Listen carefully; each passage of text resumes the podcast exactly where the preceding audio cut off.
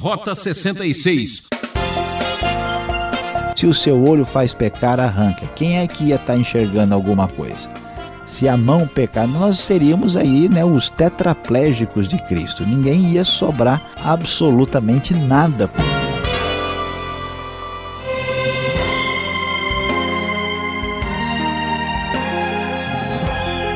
Ouvinte Transmundial chegando para você na íntegra e sem nenhum corte, o programa Rota 66, uma aventura radical seguindo os passos do Mestre da Galileia. A série Evangelho continua explorando o livro de Mateus, um discípulo de Jesus que apresenta a vida de Cristo, o prometido de Israel para o seu povo. E o professor Luiz Saião comenta hoje o capítulo 18 e traz o assunto: Irmão que perdoa irmão é humilde de coração. O líder indiano Mahatma Gandhi costumava dizer que o fraco jamais perdoa e que o perdão é característica do forte. Esse é um dos mistérios do cristianismo. Vamos conhecer? Jesus chegou para implantar o seu reino. O rei messiânico está dando a instrução para os seus discípulos a respeito do reino dos céus. E quando pensamos em instruções para a implantação do reino, certamente nós poderemos ter uma expectativa de que o reino se consegue por meio da força, do poder, da guerra, da organização militar, pois é, Jesus, diante da realidade da rejeição de tanta gente à sua mensagem, apresenta uma postura perante a vida que é rara e que é uma das marcas mais extraordinárias do cristianismo do Novo Testamento. Veja só o que acontece. Os discípulos, alinhados com a mentalidade comum daquele tempo e também do nosso tempo, chegam a Jesus e perguntam: quem é o maior no reino dos céus? Quer dizer, o que, que eles estão querendo pensar aqui? Quem é mais importante? Quem é mais forte? Quem é maior? E Jesus, usando uma pedagogia especial, chama a uma criança, coloca no meio deles e disse: Eu lhes asseguro que, a não ser que vocês se convertam e se tornem como crianças, jamais entrarão no reino dos céus. Portanto, quem se faz humilde como esta criança, este é o maior no reino dos céus. Quem recebe uma destas crianças em meu nome está me recebendo.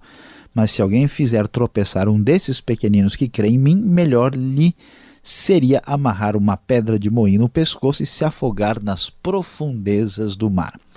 Jesus, contra a expectativa de que o maior é o mais forte, o mais poderoso, vai mostrar para os discípulos que a criança absolutamente tranquila, dependente de Deus, sem todos os maneirismos que nós desenvolvemos em nossa vida, marcada muitas vezes por máscaras ligadas à obsessão pelo poder, aqui Jesus diz que quem não se torna como criança não pode entrar no reino dos céus, o caminho é diferente, é um caminho de humildade, de humilhação de coração.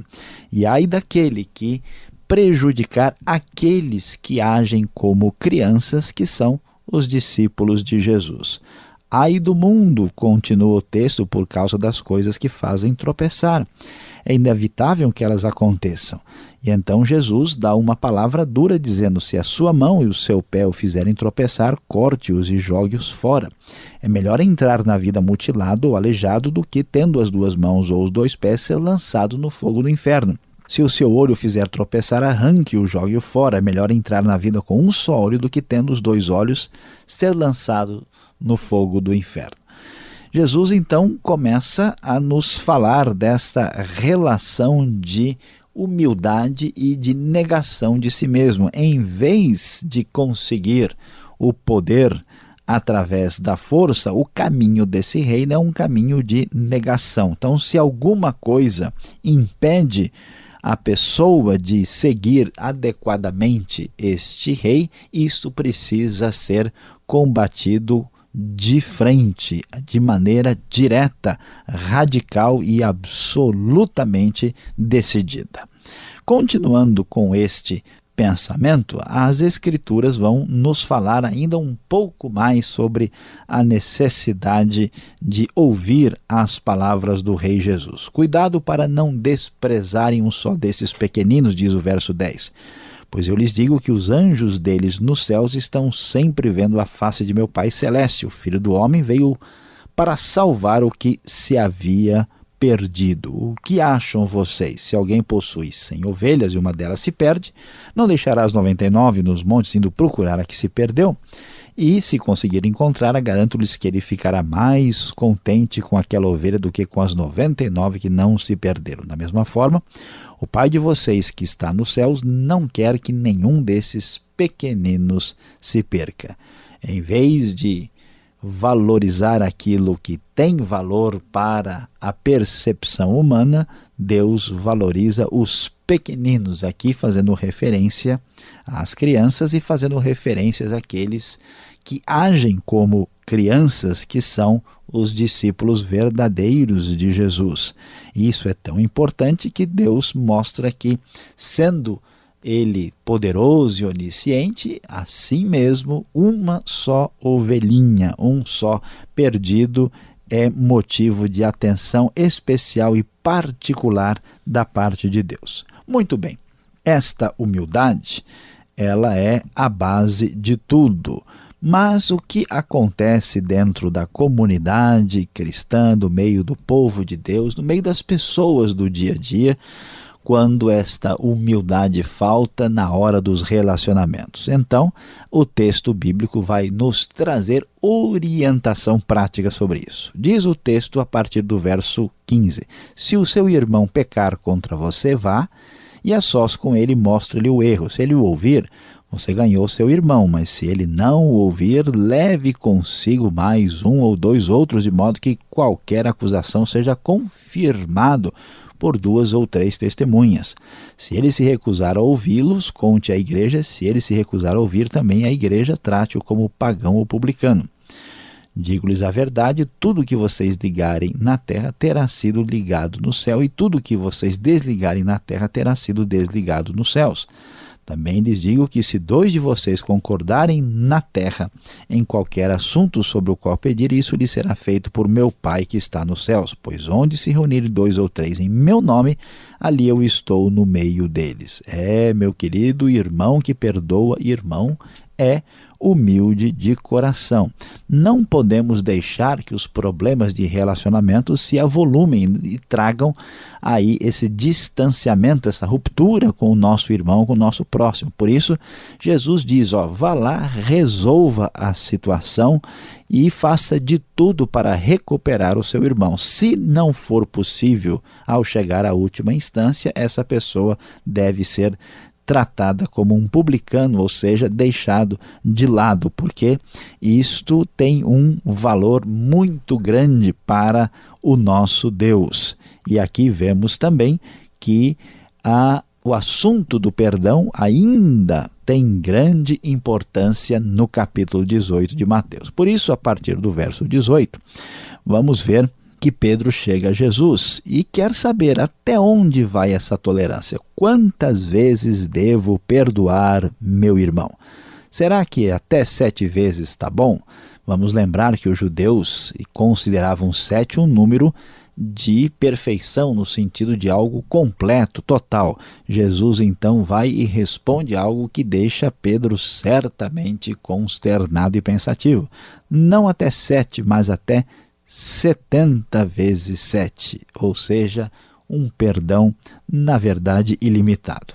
E então, ainda entendendo a atenção do texto na direção da importância do perdão, nós vamos ver Jesus dizendo que o reino dos céus é como um rei que desejava acertar contas com seus servos. Quando começou o acerto, foi trazido à sua presença um que lhe devia uma enorme quantia de prata. Como não tinha condições de pagar, o Senhor ordenou que ele, a mulher, os filhos e tudo que ele tinha fosse vendido para pagar a dívida. O servo prostrou-se diante dele, implorou: Tem paciência comigo, eu te pagarei tudo.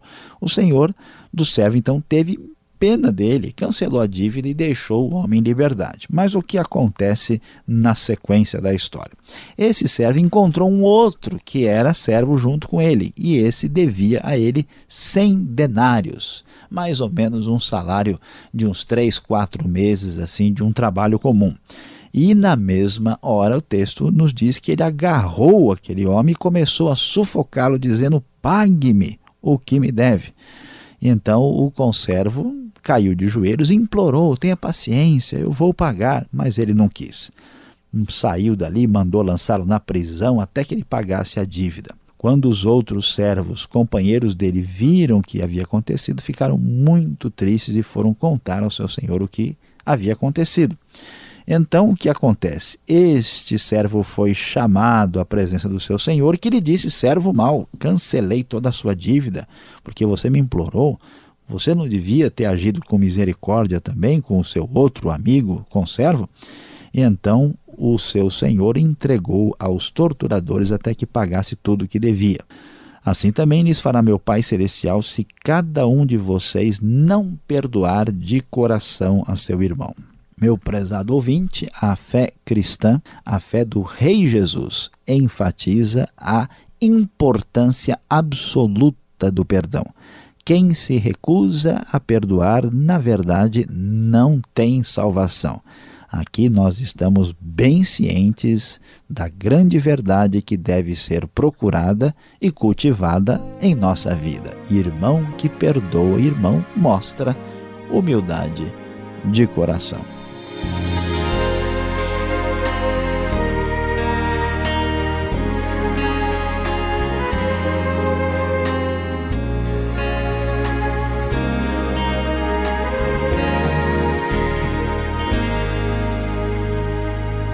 Um breve intervalo. Esse é o programa Rota 66, o caminho para entender o ensino teológico dos 66 livros da Bíblia. Esta é a série Evangelho, livro de Mateus. Hoje, capítulo 18. Tema: Irmão que perdoa irmão é humilde de coração. O Rota 66 tem produção e apresentação de Luiz Saião e Alberto Veríssimo. Na locução, Beltrão. Ouvinte, Participe, dê sua opinião escrevendo para rota66 arroba transmundial.com.br ou caixa postal 18.113 CEP 04626-970 São Paulo, capital. Confira agora as perguntas.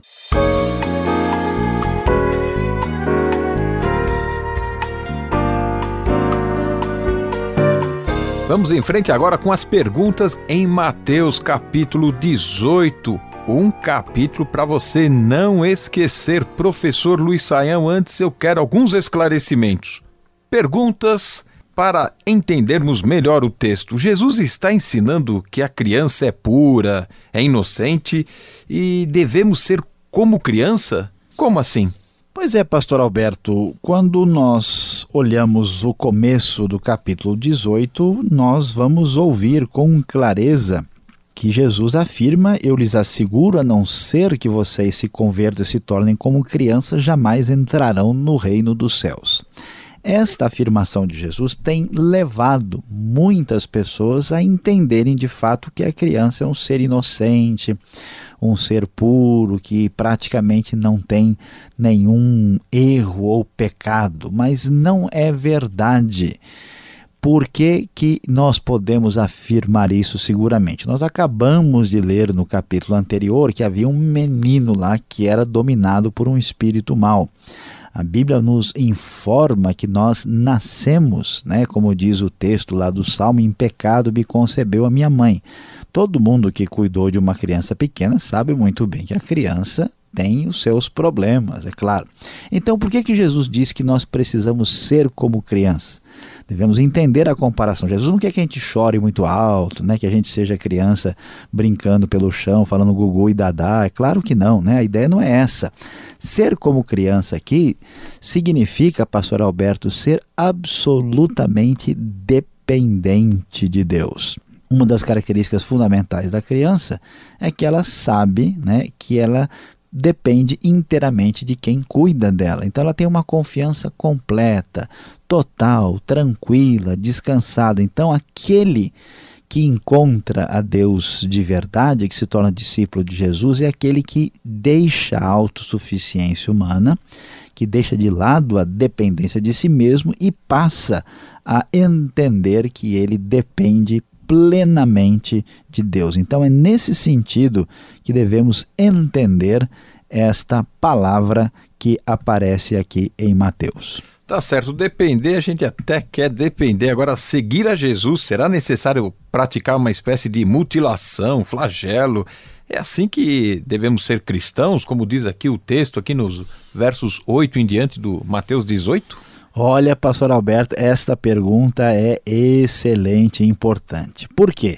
Olha, muita gente através da história imaginou que deveria praticar esse texto bíblico literalmente. Por isso que teve gente que se machucou, que se flagelou e que fez todo tipo de atitude assim radical mesmo, né? É para mostrar que era cristão. Mas aqui nós vamos descobrir que a Bíblia nem sempre pode ser interpretada literalmente. Como é que a gente sabe que esse texto não pode ser literal? Primeiro, que se fosse realmente literal, não ia sobrar ninguém com nada, né? Se o seu olho faz pecar, arranca. Quem é que ia estar tá enxergando alguma coisa? Se a mão pecar, nós seríamos aí né, os tetraplégicos de Cristo. Ninguém ia sobrar absolutamente nada, porque as pessoas certamente haveriam de se mutilar.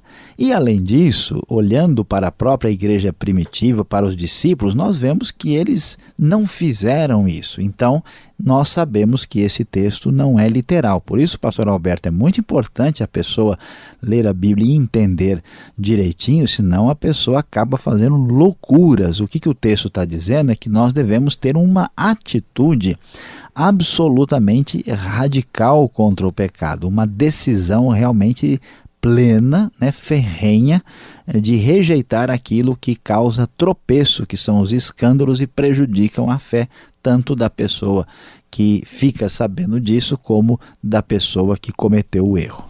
Bom, vamos falar algo mais assim suave. O verso 10 que anjos são estes que aparecem aqui, que estão ligados aos pequeninos? A gente vai entender o que? Uma espécie de guarda-costa angelical? Como é que é isso? É, a, a frase no texto chama atenção. Eu lhes digo que os anjos deles nos céus estão sempre vendo a face de meu Pai Celeste pode ser uma referência aos anjos das crianças ou dos pequeninos vistos aqui como discípulos de Jesus que agem como as crianças. Mas a grande verdade é que esse texto bíblico, junto com outros textos, como por exemplo no Salmo 34, ah, nos falam da verdade dos anjos da guarda. A verdade é que Deus providencia anjos que cuidam daqueles que estão em relação de aliança com Ele. Então, os anjos estão sempre diante do Pai Celeste, têm acesso direto a Deus. É verdade mesmo, Pastor Alberto, não é apenas crença que nós temos um anjo que cuida da nossa vida, conforme nós vemos aqui nesse verso número 10. Ah, isso é muito bom. Agora, o trecho aqui de verso 15 até o verso 20, é, o que exatamente Jesus está ensinando nestes versos que falam da ofensa feita a um irmão? Olha, esse texto acho que é, interessa a muita gente, né? Pois é, é, se nós perguntássemos aqui aos nossos ouvintes do Rota 66, quem que não tem problema né, de relacionamento, de comunhão com outra pessoa, acho que pouca gente ficaria de fora. O problema, pastor Alberto, é que quando a gente vai lidar com essas coisas, a gente não tem a metodologia correta e adequada e a gente precisa prestar atenção no que a Bíblia nos diz. Então, por exemplo, quando alguém nos ofende ou nos chateia, nos machuca, Muita gente chega, ah, quer saber de uma coisa? Eu também não estou nem aí, vira as costas, não conversa com a pessoa, evita e às vezes fica falando mal da pessoa pelas costas. Caminho errado. O texto disse: se o irmão pecar contra você, se alguém lhe prejudicar, fizer alguma coisa que de fato seja um problema, você precisa conversar com essa pessoa e mostrar o erro. Primeiro é tentar resolver a coisa pacificamente, né? Alguém, sei lá, estragou o seu carro, prejudicou você de alguma forma, falou mal da sua família, vai lá e conversa. Se não tiver jeito de conversar numa boa e a intenção sempre é recuperar a pessoa, então isso não pode ficar assim. Então você leva duas pessoas, né, duas ou três testemunhas, para que num grupo a gente consiga resolver a situação.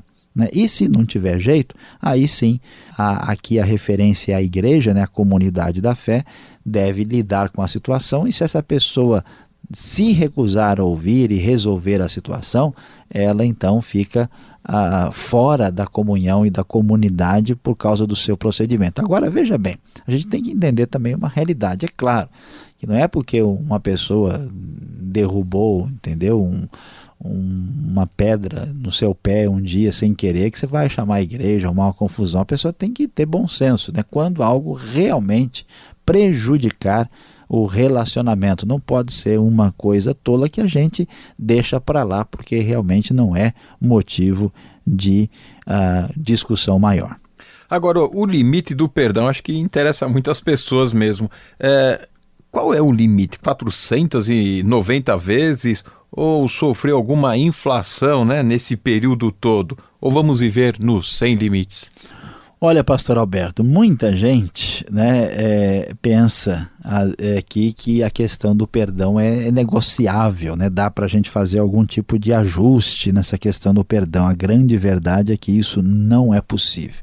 Quando Pedro falou para Jesus até sete vezes, ele achou que ele estava assim arrasando, né? dando uma proposta assim: olha, Veja só como eu sou misericordioso, como eu tenho né, o enfoque correto na situação. Ah, e Jesus vai surpreender Pedro dizendo: olha, não só sete, mas setenta vezes sete, quer dizer, ilimitadamente. Perdão não tem limites. Isso é que deixa muita gente assim assustada do jeito que Deus nos tratou. Por isso a parábola contada posteriormente mostra, olha, se Deus nos tratou do jeito que nos tratou e nos deu perdão, quem somos nós para negar perdão para uma pessoa que falhou conosco? Portanto, perdão não tem limite, não tem aí parâmetro ah, para estabelecer né, um, um limite fechado para ele. Obrigado, Senhor, pelas respostas. E você que está estudando com a gente, vamos agora à parte final do programa.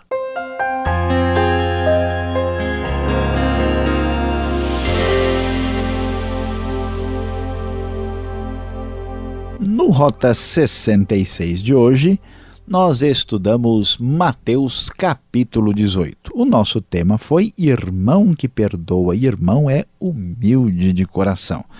Nós vimos como os discípulos ficaram surpresos quando ouviram de Jesus o que significava ser maior no reino dos céus. Jesus mostra um caminho de humildade e valoriza a figura de uma criança como exemplo de dependência de Deus. Vimos a parábola da ovelha perdida, como Deus se interessa profundamente por cada um de nós individualmente, e Deus nos ensina em Cristo como tratar a ofensa de um irmão e valorizando tremendamente o significado do perdão. Meu querido ouvinte, a grande verdade é que uma pessoa só pode perdoar de verdade depois de ter sido perdoada. A salvação pela fé em Cristo significa o perdão completo dos nossos pecados. Portanto, quando isso acontece, nós certamente temos que mudar a nossa disposição na hora de lidar com o erro, com a falha do nosso amigo, do nosso irmão. Fique sabendo, saiba muito bem qual é a grande verdade a respeito desta questão.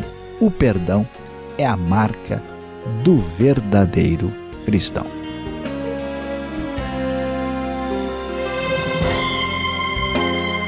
Assim vamos fechando mais um programa Rota 66 de hoje. Esperamos você nesta emissora e horário para a continuação desta série. E visite o site transmundial.com.br. Esta é mais uma realização transmundial. E até o próximo programa e fique na paz.